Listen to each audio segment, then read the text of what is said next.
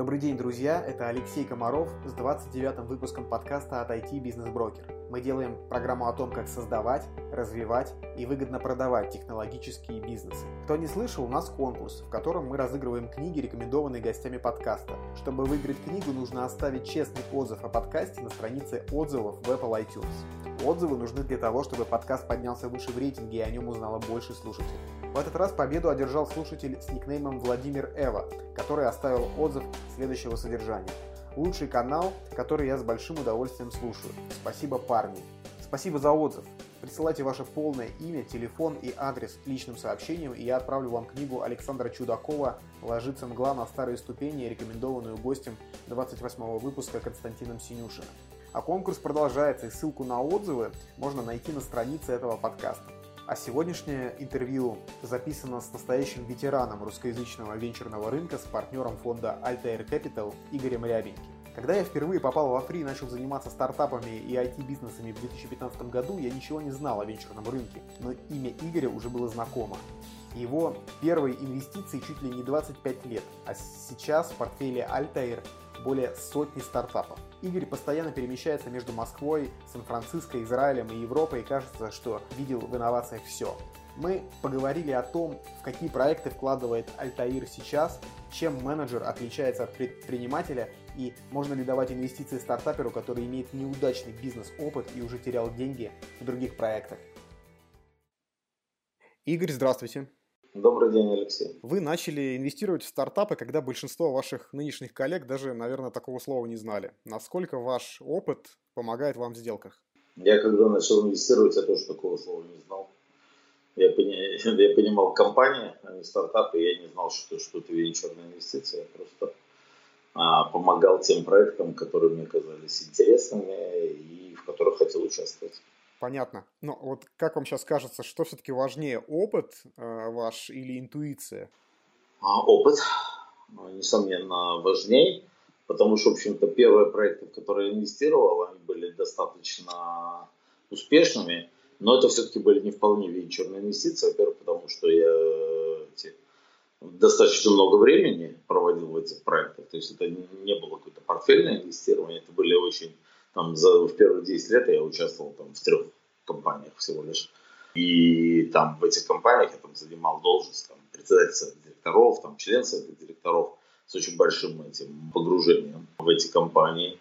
И это первое. Второе, конечно, эти компании были, это был не поиск стартапов а на рынке, это были люди, которых я каким-то образом знал какое-то достаточно длинное время а, до того, как я присоединился к этим компаниям.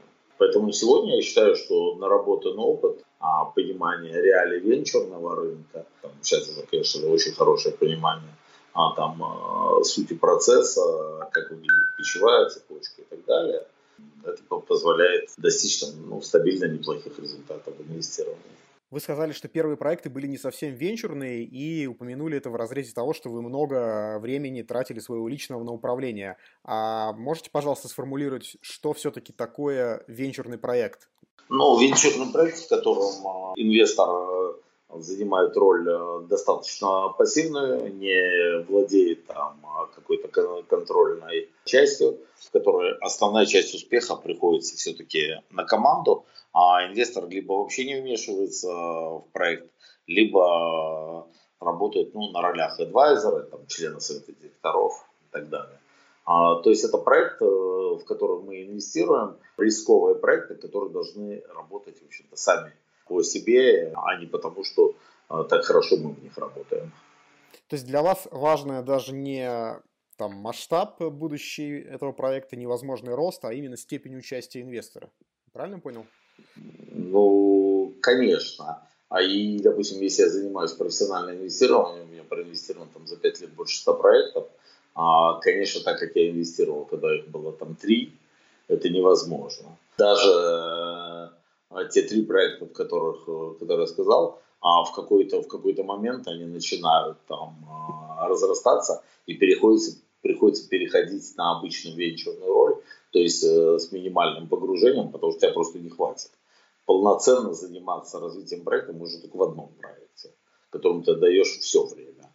А А если ты инвестор, то ты, конечно, в какой-то момент понимаешь, что твоя активная вовлеченность может быть только в каком-то очень ограниченном. Какими качествами должен обладать стартап, чтобы получить от вас инвестиции? Есть у вас вот строгие инвестиционные правила, которые вы никогда не нарушаете? Есть, но из всех правил есть исключения. Ну, правил много. Я их и излагал когда-то, там, десяток пунктов, на которые мы смотрим, как бы наши заповеди. А, то есть понятно, что прежде всего мы смотрим а, на команду, а, насколько команда вообще понимает, что они говорят, и могут это объяснить, и понимают, каким образом они придут на рынок, какие цели между собой ставят, и понимают, каким образом они до этих целей дорастут. Это как бы, достаточно важно. Поэтому суть проекта и личность основателей для нас является важным. Если мы не понимаем или не верим этим людям, то мы в проект не пойдем. Дальше начинаются всякие производные правила. То есть обычно, если мне звонят, здравствуйте, у меня два проекта или здравствуйте, у меня три проекта, но обычно я говорю сразу до свидания, и дальше мы не общаемся, потому что человек должен быть э, а, считать, что он делает проект своей жизни, и этот проект, как бы, а, у него поставлено все на карту. Если этого не происходит, то тогда зачем нам тратить свое время и вносить какие-то инвестиции и времени и денег в проект, который сам фаундер, ну, он для него справочный, он для него не, не основной. Следующий момент, э, который нам важно а, понимать, э, куда адресован этот проект. То есть э, первое, что мы должны понимать, там законы этой отрасли, в которой это происходит, должны понимать рынок и должны понимать, каков объем этого рынка. То есть если проект выходит там, на мизерный рынок, на какой стадии вы инвестируете сейчас? А, какие критерии с точки зрения бизнеса а, должны быть? Мы немножко подвинулись а, по стадии инвестирования. Если вначале мы заходили в проекты там, на нулевой стадии там, и старались там что-то сделать, то сейчас мы уже этого не, не делаем, по крайней мере, стараемся этого не делать. Мы очень редко заходим совсем в проекты, которые начальные. Мы это можем делать э, в случае, если есть предприниматель, которого мы уже знаем, там, он, он уже что-то делал, он понятен там, и так далее, тогда мы можем рискнуть. А, но, как правило, мы этого не делаем. А, мы заходим в проект, который уже имеет первых клиентов, готовый продукт, первые продажи и так далее даем ему деньги уже там на доработку технологий, на развитие продаж. Поэтому сейчас наша стадия более поздняя. Ну и чеки, соответственно, увеличены. То есть у нас сейчас уже чеки не, не первые десятки тысяч давно, а это там 300, 500, э, миллион. А вы сказали, что у вас есть опыт работы со стартаперами, которые уже, ну, которых вы уже знаете, которые к вам уже приходили раньше или работали с вами. Вот э, как вы считаете, если а предприниматель потерпел неудачу с предыдущим проектом и сжег э, инвестиции, которые ему были даны. А ему стоит дать э, второй шанс? Вот вы бы дали? Я не бы, я давал. Иногда это было хорошо, но иногда это был вторым флопом. То есть, как бы эти.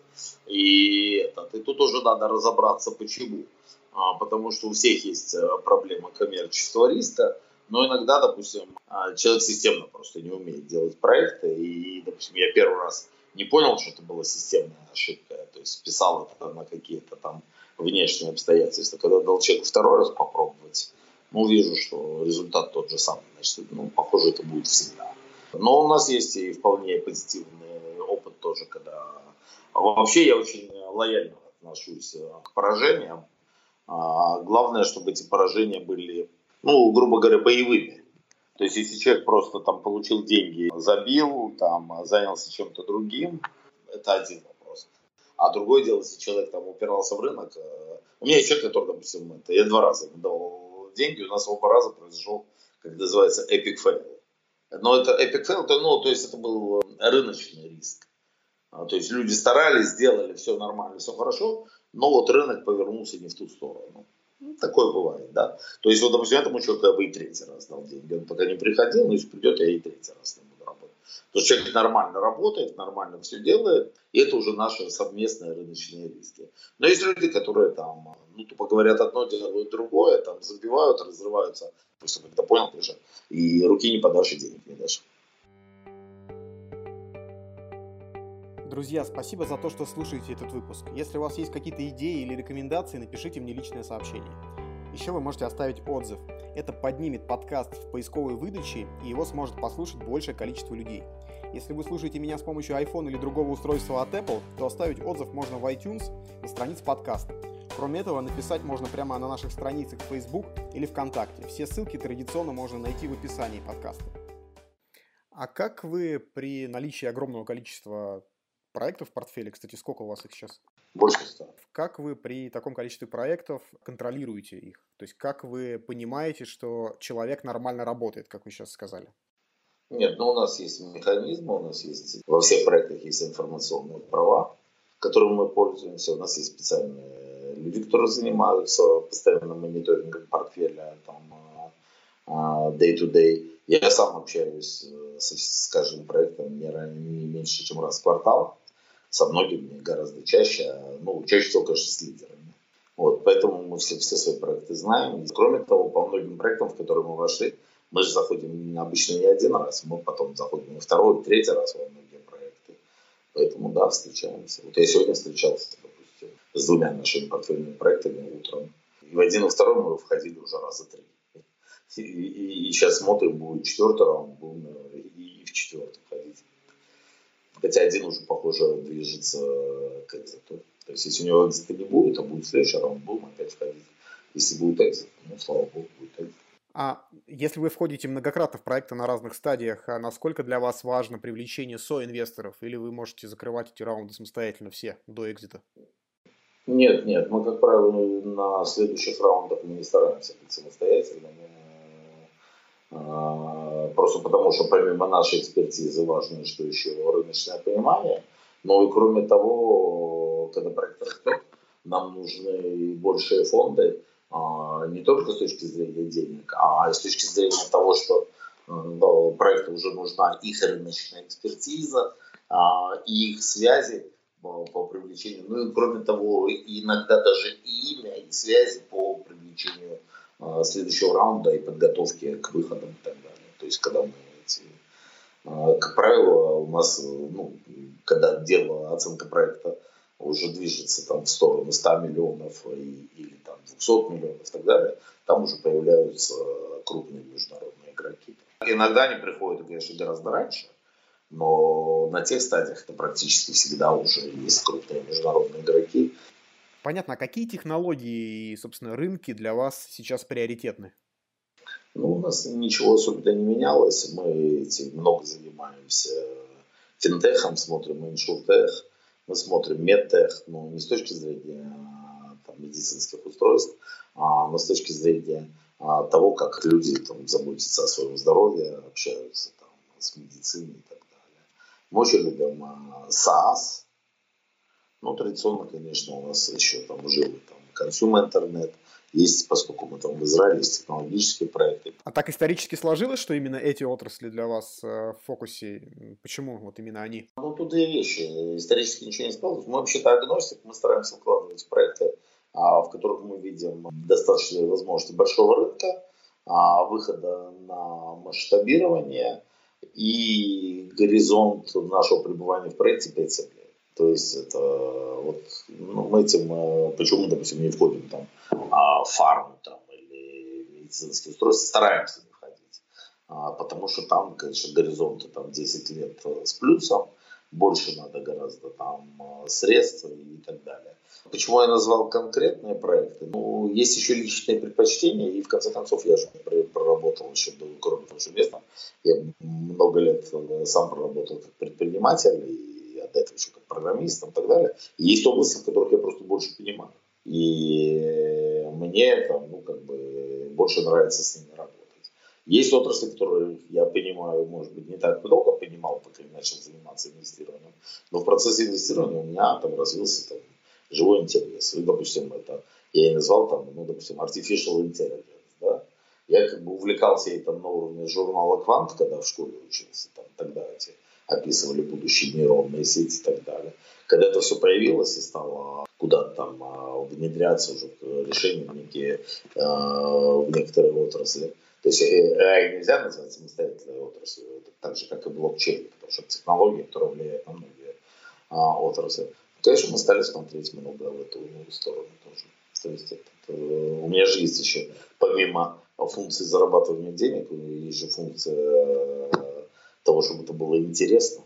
А когда это складывается вместе, это замечательно. Понятно. Но вот технологии, они э, развиваются волнообразно, появляются там тренды, например, блокчейн или VR. Э, насколько эти тенденции влияют на ваши приоритеты инвестиционные? Вообще влияют как-то? А, какие-то влияют. Вы упомянули блокчейн. Я такими технологиями а блокчейн занимался еще сам на уровне, когда сам стартапером. Поэтому, когда блокчейн появился, я первый раз там про технологию услышал, не лет пять назад, да, конечно, мы стали смотреть эти. Я имею в виду не про криптовалюту, а именно про блокчейн как технологию. Я увидел, что это как бы новая ступень того, чем я когда-то занимался сам. Мне стало очень интересно, я стал смотреть много проектов. В какие-то проекты мы инвестировали. Мы не загорелись сильно от слова совсем а, тема ICO, не участвовали, но мы во многие блокчейн-проекты, не во многие, ну, штук в пять мы вошли просто как обычные проекты, которые просто блокчейн для них технология, мы инвестировали в них там, в капитал этих проектов. Ну, как вам кажется, ну, вообще, насколько технология перспективна? Потому что на рынке бытует мнение среди венчурных инвесторов, что стартапов, где блокчейн, использование блокчейна было бы действительно обосновано, их просто пока нету.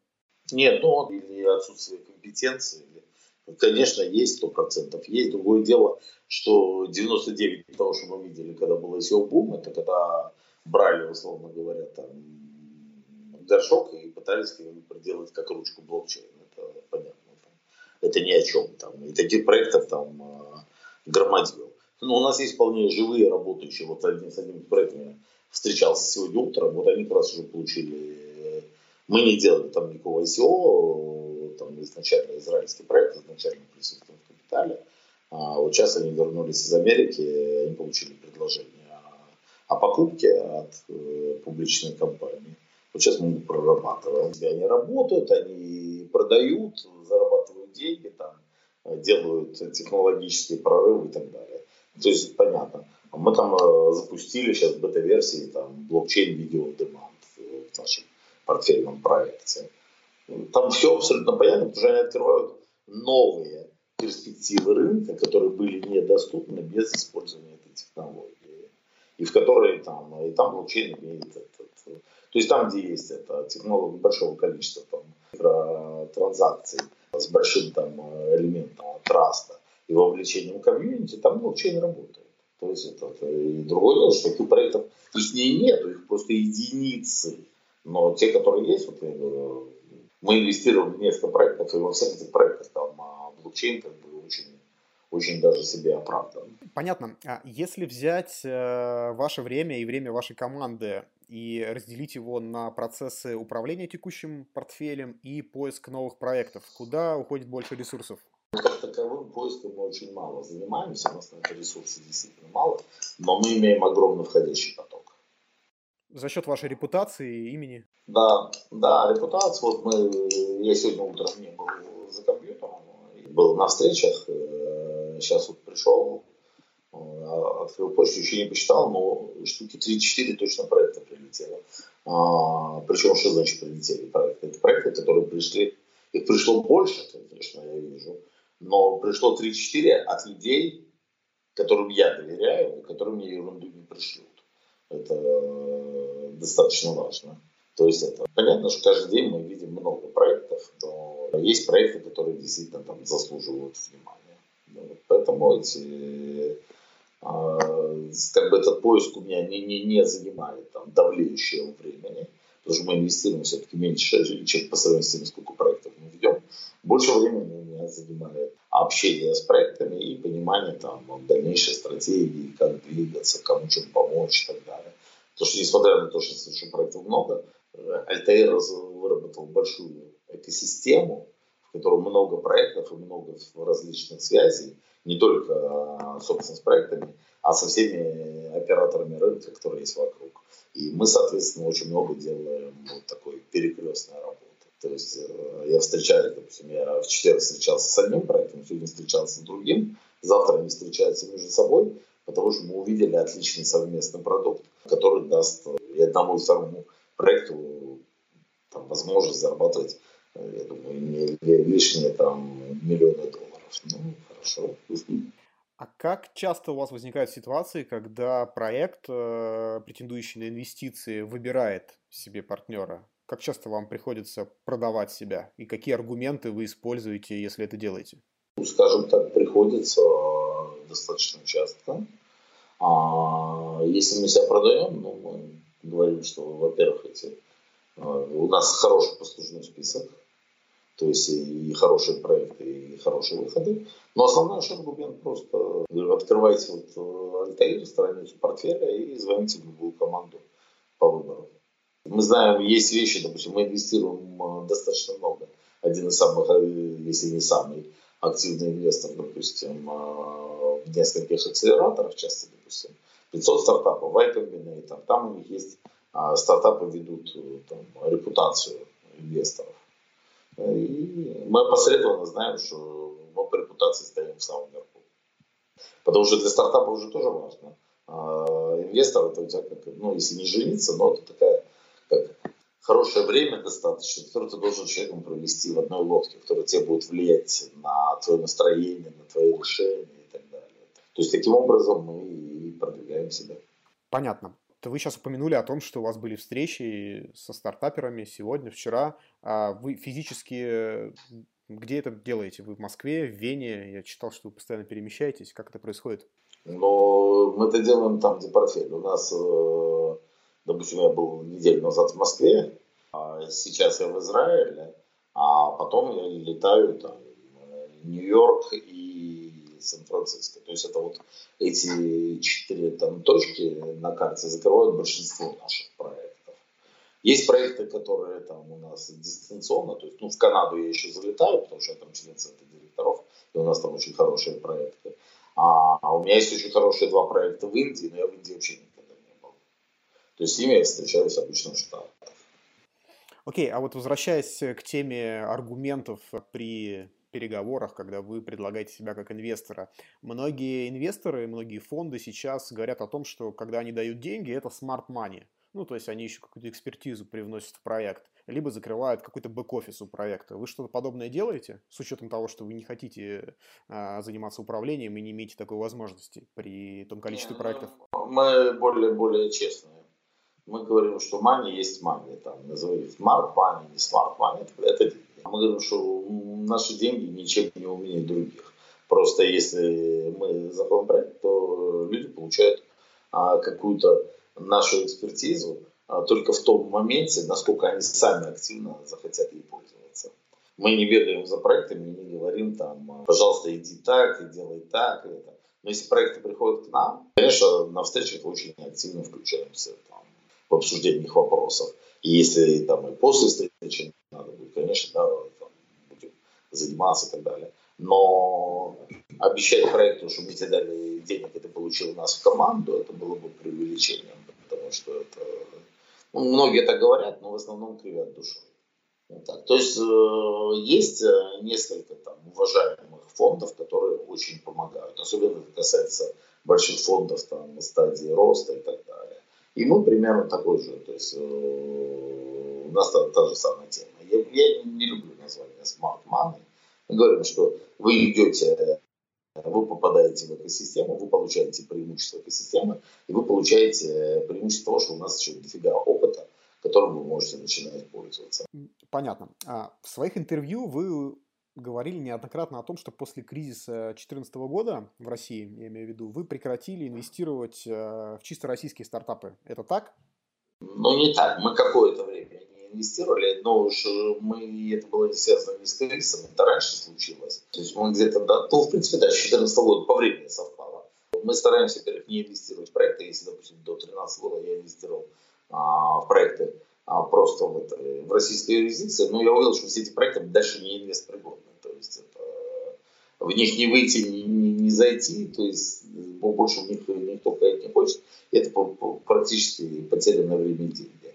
Поэтому, да, мы считаем, что пока у нас не, не принято, я надеюсь, что в какое-то время будет принято, так как это случилось а, в Казахстане и Беларуси, там переход все-таки common law, а тогда можно будет э, инвестировать на основе законодательства. Пока что законодательство все-таки не дает возможности нормально инвестировать, это очень громоздко, это очень... Э, тогда мы не можем так работать, когда у тебя среди проектов у нас это, под, под это не заточено. То есть ты не можешь пойти в проект и легко сделать туда инвестицию, потому что тебе нужно сделать кучу вещей, которые предписывает законодательство, которые гораздо более трудоемкие, там, чем ожидаемый результат. Вот. А в то же время в пяток проектов мы инвестировали за последние два года. Вот. Просто, как правило, эти проекты должны, должны иметь э, холдинги, которые оформлены по Common Law. И мы тогда можем инвестировать в холдинговую компанию, уже холдинговая компания владеет российской. Ну, то есть я правильно понимаю, что для вас принципиально, чтобы в нашем праве появились вот эти элементы английского права, и тогда вы вернетесь полноценно на наш рынок? мы на нем и так, в общем-то, присутствуем вполне полноценно, а просто мы не делаем сделок э, праве, которое там докладывает ограничения, но не гарантирует тебе ничего, то есть не дает ни нормально а, устроить отношения ни между инвесторами, ни между инвесторами акционерами, ни защиту от недобросовестной конкуренции ничего не дает. Поэтому эти то есть э, по нашему праву ты не можешь, если у тебя там стартапер там, взял деньги, то ты даже, тебе даже тяжело защитить свою долю, потому что на уровне ООО это как бы квази невозможно. Как это сделать? А делать ее на уровне акционерного общества, это вообще настолько громоздко и зарегулировано, ну, что вообще никак не получается. То есть у нас нету вот того законодательства, которое заточено э, под стартапы, и которые даже сейчас многие страны Европы, у которых законодательство очень похоже на наше, стали принимать специальное законодательство, по этому пути пошла там сначала там, Голландия, Австрия и так далее, которые стали понимать, что законодательство их тормозит, и поэтому у них экосистема не развивается. А из постсоветского пространства, понятно, про это первым догнал Казахстан, следом Белоруссия, которые значит, приняли соответствующие там, законы. Поэтому, допустим, там можно инвестировать. Мы не пробовали, честно скажу, потому что помимо законодательства еще очень важно иметь а, подходящие проекты. Мы не любим, кстати, инвестировать во многих странах а, материковой Европы а, по той же самой причине. У нас практически нет инвестиций, потому что те инвестиции, которые у нас там были сделаны, там, в Австрии, да, в Финляндии было гораздо проще, там было законодательство тоже. А вот, допустим, в Австрии, в Германии, такой был кусок головной боли. Сейчас стало меняться. Но тем не менее, среди русскоязычных инвесторов, российских инвесторов, считается, что проблема основная нашего рынка венчурного не в законодательстве все-таки, а в малом количестве выходов, в отсутствии экосистемы вот этой цепочки. Это же вся пищевая цепочка.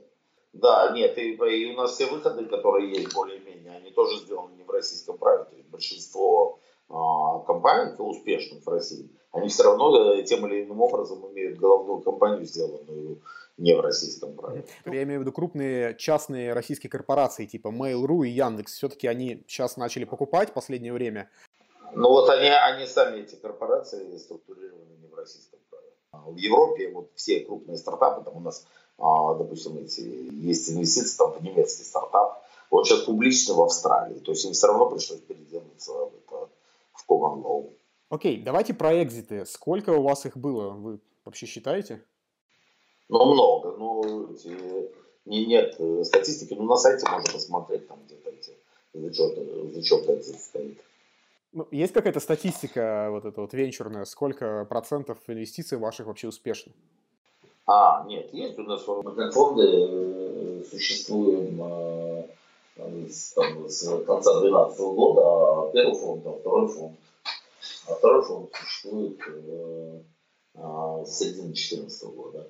Поэтому там, за это время мы сделали достаточно большое количество экзитов, но мы видим, э, сколько наших компаний круто выросли в обороте. и сколько наших компаний привлекли крупные следующие раунды, там, подняли оценку и так далее. То есть это же как бы тоже показатель успеха. А, и многие проекты, мы считаем экзиты, но мы еще не, не считаем экзиты, но мы не, не считаем и то количество предложений о выходах, от которых мы отказались. Окей, okay, ну все-таки, если взять э, весь ваш опыт э, инвестиционный, э, вот ваша личная статистика без привязки к конкретным фондам и годам, она какова? Близко к половине. Окей, okay, то есть это половина компаний, либо... Не, по, по деньгам, конечно, у нас у меня многократный возврат. То есть, если по, по деньгам, потому что мы в секторе так не считаем. Там, э, то есть, да, если я знаю, вот, допустим, текущего проекта, могу вам примерно сказать, на наши, там, э, допустим, если мы возьмем 100, про, 100 проектов, то из них 40 успешных, 20 э, неуспешных, то есть там 10 из них загнулись, 10 еще загнутся скоро, а еще 40 пока я не понимаю. То есть они вроде как развиваются, но это успех или это еще жизнь покажет. Примерно так. Чтобы вы понимали, там в среднем по отрасли там, успешных проектов 10 а, процентов успешных проектов дают тебе это, это успех фонда. А, у нас их больше, но сколько из них будет супер развиваться, это другой вопрос. Как на этот показатель а, влияет стадия, в которой вы инвестируете? Никак. То есть, ну, по деньгам не важно, на ранней стадии заходить или на более поздней? Нет, ну понятно, что риска чуть меньше, когда ты заходишь, когда уже есть продажи, но флопы случаются на всех стадиях. Исходя из вашего большого опыта, у каких компаний, у каких стартапов больше шансов продаться, сделать этот самый экзит, принести деньги инвесторам и, собственно, самим предпринимателям? У стартапов, которые находятся в востребованном а, тренде, а у стартапов, которые имеют а, очень хороший большой рынок, и которые на нем успешно умеют масштабироваться. Если взять э, вот опосредованно от вашего опыта просто компанию, допустим, полностью принадлежащую предпринимателю, который никогда не привлекал инвестиции, сам развивает бизнес. Есть какие-то шаги, может быть, два или три или пять шагов, которые в первую очередь должен предпринять э, собственник для того, чтобы найти покупателя на свой бизнес? Как вам кажется? А, ну, зависит. Если у него этот э, проект очень сильно растет, то им могут заинтересоваться, допустим, private equity или стратегии, кому он сильно может быть интересен.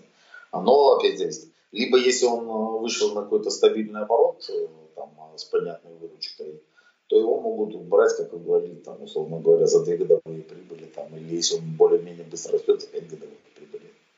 Ну, все-таки что конкретно сделать? Собрать какую-то воронку из потенциальных интересантов, сходить к ним ногами на встречи, написать письма? Что сделать? А, я, думаю, я думаю, что это слабо помогает. А основное, значит, если ты работаешь, ты либо видишь уже на рынке, кто у тебя потенциальный покупатель. Это могут быть э, конкуренты, это могут быть клиенты, это может быть private э, equity. Вот э, если ты понимаешь, что ты кому-то из них а интересен, ты можешь быть либо своим взрывным ростом, технологией или cash flow, так называемые cash cow проекты. То есть вот если в одну из этих категорий попадаешь, то начинай с ними контактить. Но они, скорее всего, сами с тобой начнут контактить. Но если ты хочешь быть проактивным, тогда да, собирай а, там список и начинай обрабатывать. Если же ты ну, понимаешь, что ты никому не интересен, то ты посиди лучше и развивай свой бизнес, пока не станешь интересен. Ну, а такой мотив как? Устал от бизнеса, хочу сделать новый. Ну, устал от бизнеса, ну, хорошо. Или закрой, или продай. То есть, почему я буду тебя продавать? Покупать, если ты устал. Ты меня продаешь, чтобы я его дальше вел. Тогда найди предпринимателя, которому это интересно. Или продай свой бизнес там, менеджменту, допустим, ты владелец бизнеса, у тебя в бизнесе есть э, менеджмент, ты, скорее всего, это не один. Может быть, кто-то там не устал, если этот, ну, то есть это, это вообще не, не, не, не, не, мой, не мой не рыночный случай. Там, а, когда бизнес устал и не показывает должных результатов, он обычно накрывается. Покупают тех, кто готов расти, растет, делает какие-то прорывы и так далее. А то, что вы говорите, это вообще стартап имеет мало отношения. Это... Я не, ну, не представляю стартап, который устал от бизнеса. Он может устать, если у него все не успешно. А если у него все не успешно, то зачем он этого будет покупать? Но есть такое популярное мнение, на самом деле даже не российская история, а больше из США, о том, что есть два типа предпринимателей. Одни вот такие стартаперы, готовые из полной неизвестности, из э, состояния Greenfield поднимать какой-то новый проект, а вторые больше такие генеральные директора, которые готовы долго, монотонно управлять и улучшать показатели. Но это, это, это разница между предпринимателем и менеджером. Просто если компания переросла уже рост этого там, э, стадии Гринфилда, как правило, в компанию надо привлекать сильных операционщиков, сильный менеджмент, которые как бы, да, нужны. И если это удается сделать, то компания начинает э, гораздо лучше перформить. Вот мы сегодня обсуждали, у нас один стартап наш собирается покупать другой стартап. Потому что он как раз вот такой а, крутой виженарий, который, которому тяжело заниматься операциями. А для нас очень ценен его вижен, то, что он наработал проекты, там, связи и так далее. Ну да, то есть как бы в, таком, в таком случае да, это, это может состояться. Но это очень тяжелая тема, она редко успешная, бывает, но она редко успешная. То есть у тебя должны быть тогда, тогда надо несколько кофаундеров, да, и тогда э, начинается, тогда, как правило, тот, кто остается, выкупает того, кто кому надоело. В таких случаях происходит менеджмент buyout. Ну, мы, мы не участники этого дела, мы, не, мы стараемся не выкупать. То есть а для вас, кстати, является ограничением, если в стартапе, который претендует на ваши инвестиции, фаундер только один?